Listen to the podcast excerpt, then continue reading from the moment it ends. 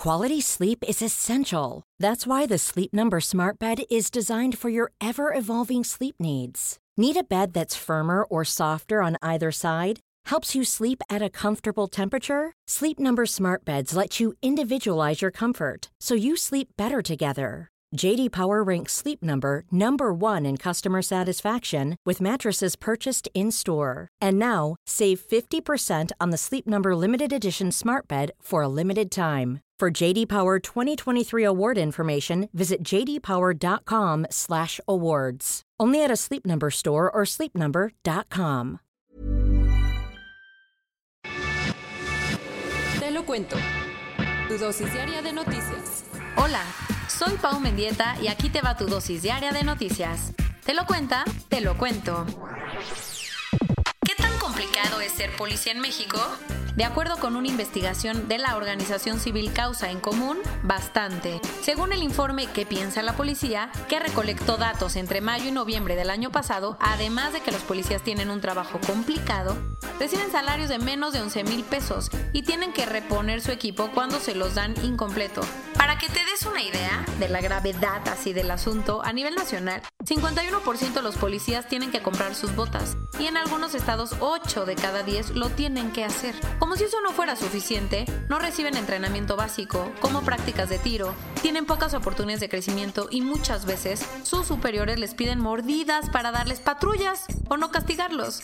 Esto tiene consecuencias severas. Por ejemplo, la gente no confía en la policía y muchos de sus miembros no son eficientes a la hora de combatir el crimen o violan derechos humanos. El machismo sigue matando. Las llamadas al 911 para denunciar violencia de género aumentaron de forma importante en mayo. Ya te habíamos contado que la pandemia ha generado aún más violencia contra las mujeres, pero parece que cada mes se pone peor. Los nuevos datos, según cifras del Secretariado Ejecutivo del Sistema Nacional de Seguridad Pública, en mayo se registraron 654 llamadas al 911 para reportar acoso u hostigamiento sexual, una cifra 29% mayor al mes pasado. Pero ese no fue el único dato preocupante porque las llamadas de emergencia denunciando abuso sexual incrementaron 19% frente a las cifras de abril. El delito que sí bajó en mayo fue la violación, con 286 llamadas de denuncia, 6% menos que en abril. Por todo esto, la secretaria de Gobernación Olga Sánchez Cordero dijo que para el gobierno es tan importante erradicar la violencia de género como la corrupción. Algo más, las autoridades dijeron que grupos del crimen organizado están usando a mujeres como halcones para intimidar a sus rivales. Ayer la NASA lanzó una convocatoria para hacer un excusado que se usará en la Luna. Así como lo escuchas, el Lunar Loo Challenge está abierto para quienes quieran participar y el mejor proyecto podría ganar 35 mil dólares, además de contribuir en la creación de un excusado que se usará en Artemis, la misión de la NASA, para mandar a alguien a la Luna en 2024. Algo más, los diseños tienen que pesar menos de 15 kilos, no pueden ser más ruidosos que los que se usan en la Tierra y tienen que medir menos de 12 metros cúbicos. La ex esposa de Sir Elton John, no está muy contenta con cómo quedaron las cosas después de su divorcio y presentó una demanda contra el cantante. ¿Por qué lo hizo? Las razones no están muy claras, pero mucha gente sospecha que tiene que ver con temas de privacidad. Esto ya que el año pasado Elton John publicó su autobiografía en donde describe el martirio que pasó durante su divorcio, así como las luchas internas para aceptar su sexualidad. Ninguna de las partes ha comentado mucho, pero los abogados de Renate dijeron que ella planea que todo se lleve de forma amigable. Si te gustó Mujercitas, esto te interesa, porque se publicará por primera vez una historia inédita de su autora, Louisa May Alcott. Se trata de Aunt Nellie's Diary, escrita en 1849 cuando la autora estadounidense solo tenía 17 años. El libro cuenta la historia de dos adolescentes que compiten por la atención de un joven y es narrada desde la perspectiva de una mujer de 40 años. Para muchos expertos, la obra fue escrita en los momentos más sentimentales de May Alcott. El problema, la historia no está acabada, así que la revista Strand, donde será publicada, abrió una convocatoria para que escritores actuales la terminen. Después de 30 años, ayer el Liverpool se coronó campeón de la Liga Premier de Inglaterra. ¿Cómo estuvo la hazaña? El equipo de Jürgen Klopp le había ganado el miércoles 4-0 al Crystal Palace, así que solo le quedaba esperar a que el Manchester City perdiera contra el Chelsea y parece que todos los astros se alinearon, porque el Chelsea venció 2-1 permitiendo que Liverpool se llevara su título número 19. Obvio, los aficionados están súper contentos porque desde 1990 no podían celebrar un campeonato inglés. Corona News Global, en el mundo. Ya hay más de 9.568.000 casos y hasta ayer en la noche al menos 486.000 personas habían muerto.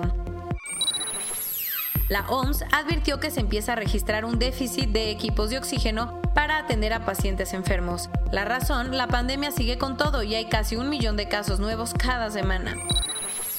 Según el Centro para el Control y Prevención de Enfermedades de Estados Unidos, el estimado de contagios en ese país podría llegar hasta los 20 millones. Y hablando de Estados Unidos, el Departamento de Tesoro le mandó por error casi 1.400 millones de dólares a personas muertas. Porque hay prioridades, la primera ministra de Dinamarca pospuso su boda por tercera vez para atender una reunión sobre la pandemia. En México, hasta ayer en la noche 202.951 personas se habían enfermado de COVID-19 y desafortunadamente 25.060 habían muerto. Con esto, México rompió la barrera de los 200.000 contagios y se ubicó como el onceavo país con más casos, superando a Francia. Según el INEGI, en abril las ventas al menudeo cayeron 22.4%, llegando al nivel más bajo en la historia. Arturo Herrera, el secretario de Hacienda, dio positivo a la prueba. El gobierno de Nuevo León confirmó que no habrá regreso a clases presenciales en agosto e incluso está considerando que todo el próximo ciclo escolar sea en línea. Y los festejos patrios, que se vayan olvidando porque no habrá. Lo bueno, hasta ayer en la noche, 4.807.000 personas se habían recuperado. Desde el 11 de junio, los ingresos a los hospitales en la Ciudad de México han bajado. Después de tres meses, la Torre Eiffel volvió a abrir para los visitantes ayer en la mañana. Científicos de la Universidad de Edimburgo están investigando para ver si enjuagarse con agua salada puede ayudar a aliviar los primeros síntomas. La Universidad Federal de Sao Paulo, en Brasil, está en pláticas con científicos italianos para que las pruebas de la vacuna que están desarrollando se hagan en sus instalaciones. Y esto es todo por hoy. Nos vemos la siguiente semana con tu nueva dosis de noticias. Pau Mendieta se despide.